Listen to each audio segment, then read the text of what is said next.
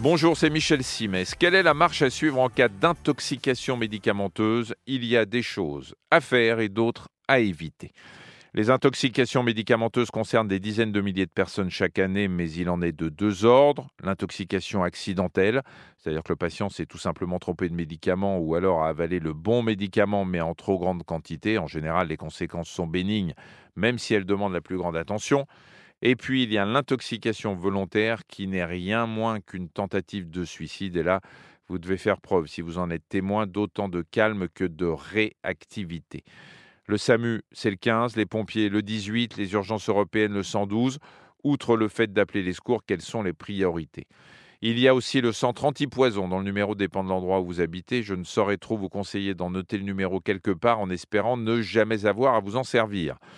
Pour le reste, tout dépend de l'état de la personne en détresse. Si elle est inconsciente, ce qui est souvent le cas quand l'intoxication est volontaire, la toute première chose à faire avant même d'appeler les secours, c'est de la placer en PLS, en position latérale de sécurité.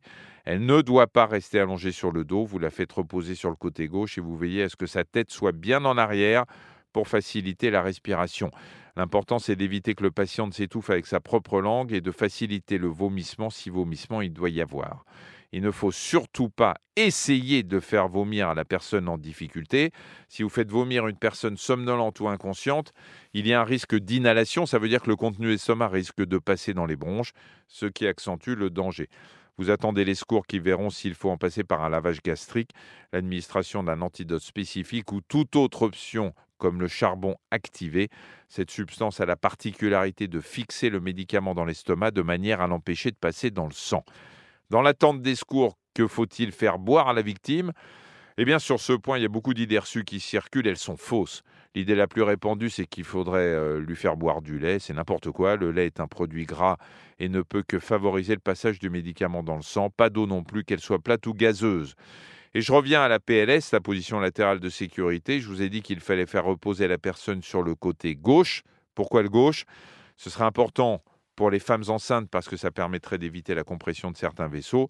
Et ce serait aussi plus indiqué pour les personnes obèses. Notre estomac est conçu de telle manière que quand on repose sur le côté gauche, ça évite l'écoulement du liquide gastrique. J'emploie le conditionnel parce qu'il n'y a pas consensus sur cette question. Donc disons que s'il y a un côté à privilégier, c'est le gauche. Je ne vous jurerai pas que c'est mieux, je vous assure que c'est pas moins bien. Simple précaution supplémentaire. Merci d'avoir écouté cet épisode de Ça va beaucoup mieux. Si vous avez aimé, n'hésitez pas à en parler autour de vous et à nous mettre des étoiles.